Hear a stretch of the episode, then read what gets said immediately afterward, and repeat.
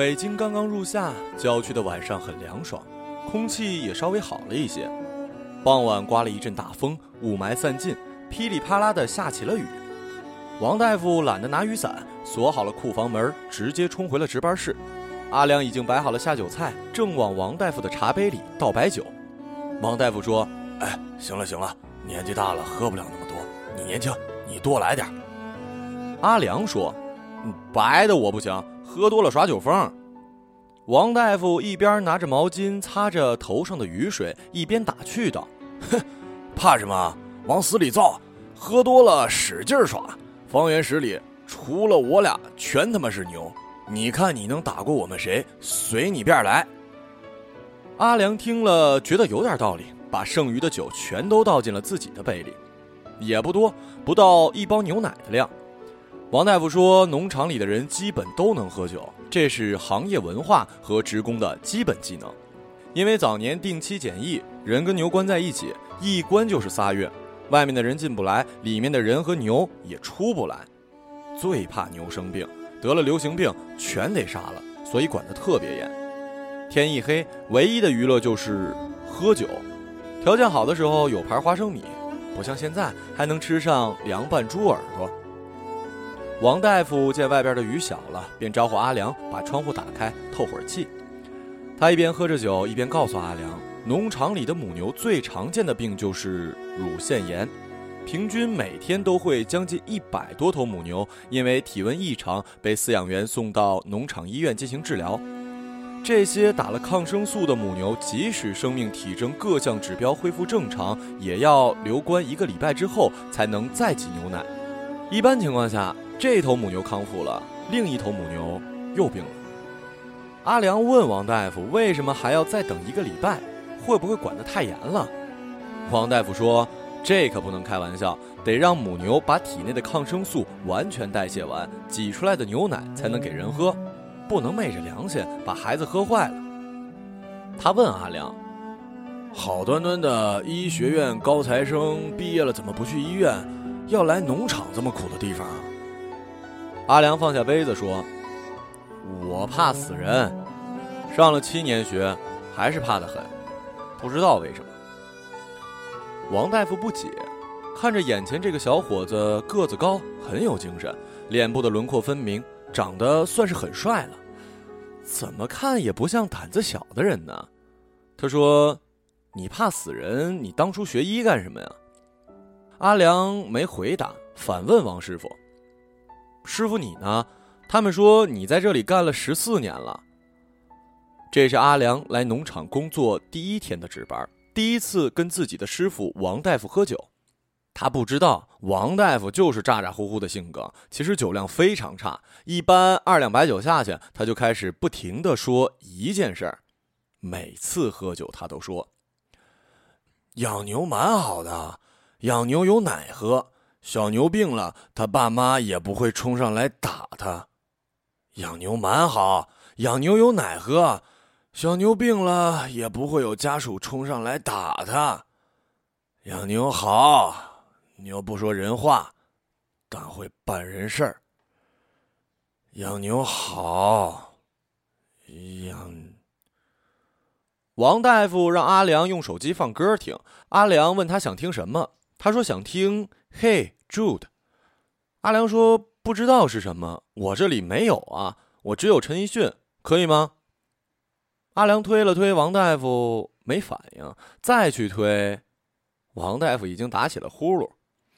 阿良稍微掩上了点窗户，找来外套搭在师傅背上，把师傅茶杯里的酒倒进了自己的杯子里，接着喝了起来，越喝越美。王大夫在梦里弹着吉他，唱着歌。呐呐呐呐呐呐呐呐，嘿猪。Don't make it bright。阿良醒的时候，看见前一天夜里盖在师傅背上的衣服搭在了自己的肚子上。屋子里没人，桌子上已经收拾得干干净净。他看了一眼墙上的时钟，不到六点。他仔细回忆起昨天夜里发生的事儿，模模糊糊的记得自己最后咕咚几口把酒喝完，拍着桌子催师傅去开门。自己非要半夜去给母牛测体温，刚站起来就哇哇的吐了一地。王大夫端着两个碗进来，碗里装着热腾腾的小米粥和白胖白胖的花卷。他说：“酒醒了吧？没醒的话，再喝一杯，抖一下。来点小米粥，吃完带你看个带劲儿的啊。”阿良见王大夫神神秘秘的，眼睛里直冒金光，用冷水抹了把脸，便跟着师傅一前一后从值班室里走了出去。雨后的清晨，空气清新。阿良深深地吸了几口甜甜的空气，能闻到空气里新鲜牛奶的味道，有一点腥。他走了几步，打了个嗝，一股浓郁的白酒味夹杂着发酵后猪耳朵的味道从鼻子跟嘴巴里窜了出来，差一点又吐了。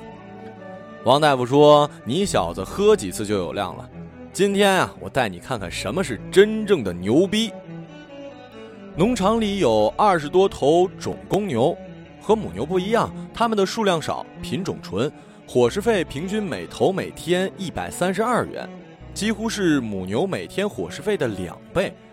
每头种牛将近三百多公斤，每个月全面体检一次。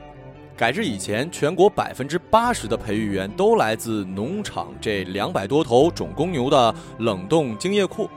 每头牛被采精的当天，饲料槽里都会多打两颗生鸡蛋。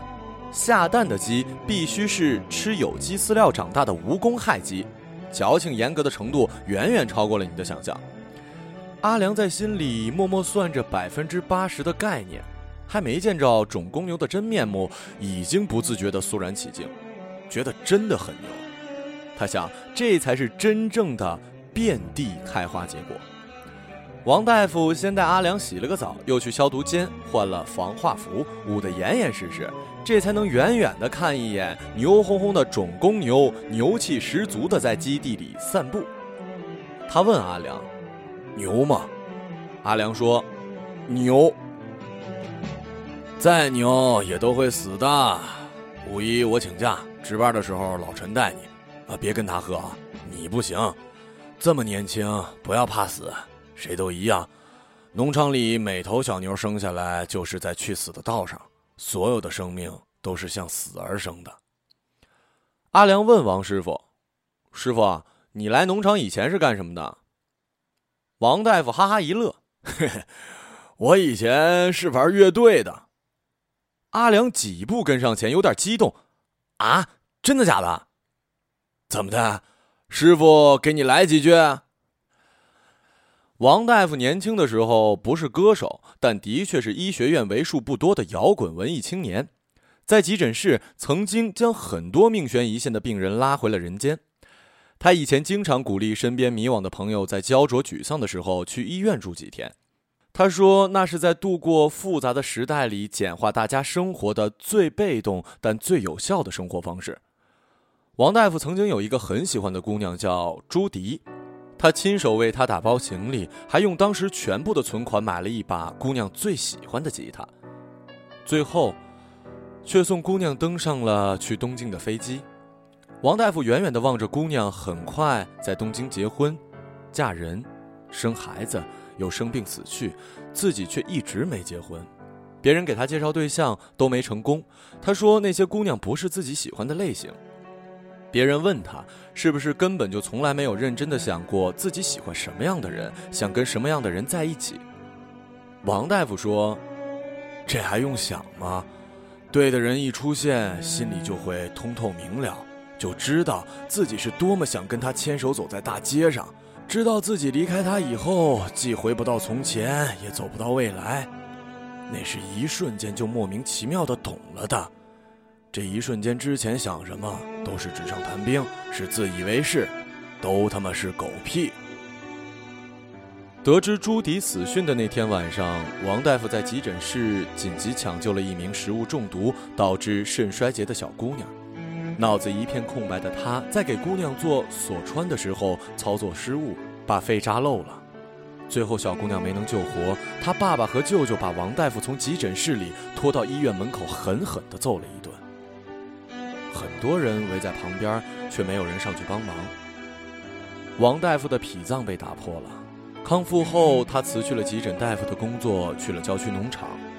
一干就是十四年。朱迪死后很长一段时间，王大夫都觉得生命一切好像失去了意义。他送朱迪去机场的时候，还觉得自己非常潇洒，以为自己是力拔山兮气盖世，永远能在朱迪离开的日子里四两拨千斤，战胜一切思念。王大夫看过很多病人离世，竟然忘了自己和朱迪总有一天也会死的。那是他第一次理解死亡的含义，因为朱迪死的时候，他好像也死了。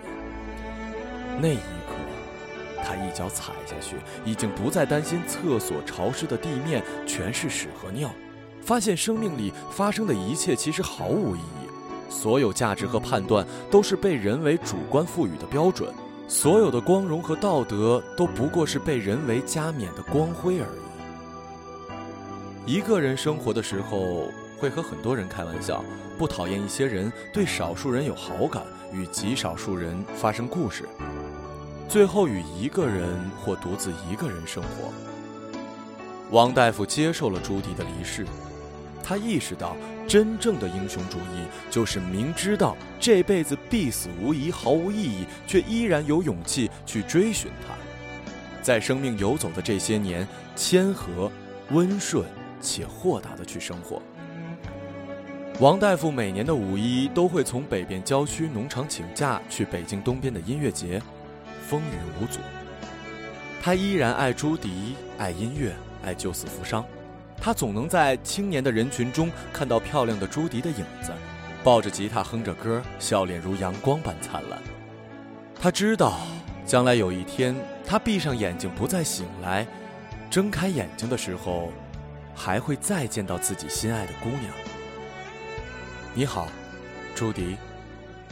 你好，牛仔王。Hey Jude, don't make it bad. Take a sad song